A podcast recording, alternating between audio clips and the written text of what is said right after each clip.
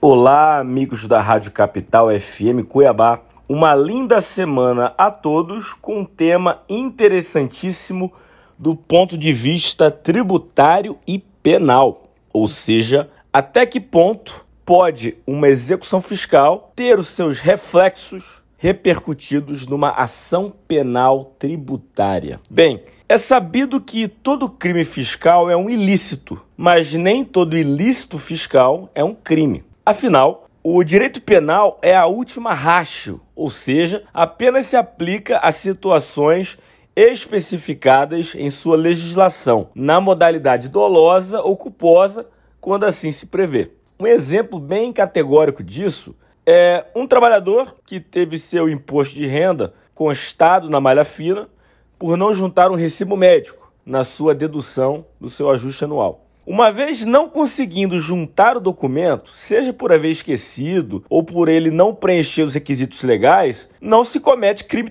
tributário, mas apenas um ilícito sancionado com multa e demais encargos. Contudo, se esse mesmo trabalhador junta um recibo falsificado com a intenção evidente de burlar o fisco, diminuindo a sua carga tributária, aí então estaríamos ante a um crime de sonegação fiscal que é reduzir ou suprimir com dolo a arrecadação fazendária.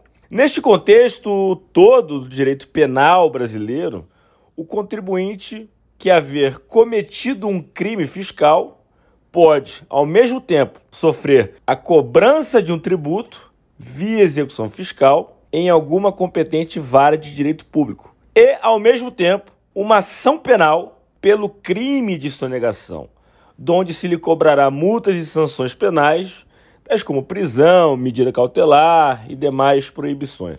O que acontece, porém, se o contribuinte garante a dívida tributária na execução fiscal com um seguro garantia, defendendo-se da autuação fiscal recebida? Mesmo com o erário garantido, a ação penal, aquela outra ação penal que investiga o dolo, o crime, ela ainda irá correr ao mesmo tempo em prejuízo da defesa na execução fiscal?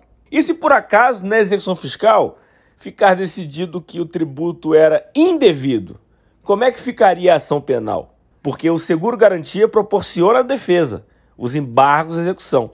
Então, como é que fica a execução fiscal? Como é que fica a ação penal? Faça um seguro garantia. O Ministério Público Federal, nessa semana, que é o titular da ação penal contra crimes fiscais federais, através de sua coordenação de revisão, abalizou entendimento nacional no sentido de que a dívida fiscal oriunda de investigação penal, quando garantida por seguro garantia, esvazia a pretensão da ação penal, esvazia a justa causa da ação penal.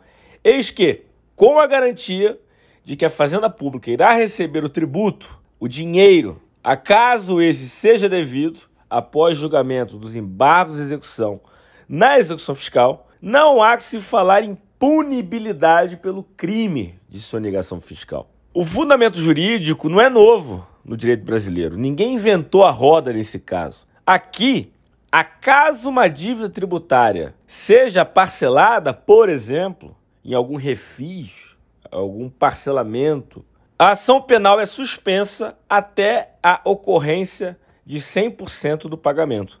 Uma vez esse pagamento ocorrendo, extingue-se a punibilidade e, por conseguinte, acaba-se, fulmina-se a ação penal. Logo, nada mais paralelo, nada mais coerente que, havendo a garantia do débito fiscal via seguro garantia, que é um dos instrumentos financeiros mais idôneos que existe no mercado, só perde por dinheiro vivo, seja suspensa a justa causa da ação penal Eis que, se o contribuinte realmente for devedor, a fazenda inexoravelmente irá ter o seu dinheiro. Então, cabe ao contribuinte realizar um seguro garantia e, assim, realizar sua defesa na execução fiscal. Enquanto isso, se suspende a ação penal e, dependendo do resultado desta defesa na execução fiscal, garantida por carta, fiança, seguro, garantia, extingue-se a ação penal. Contribuíram para a matéria os advogados Pascoal Santulo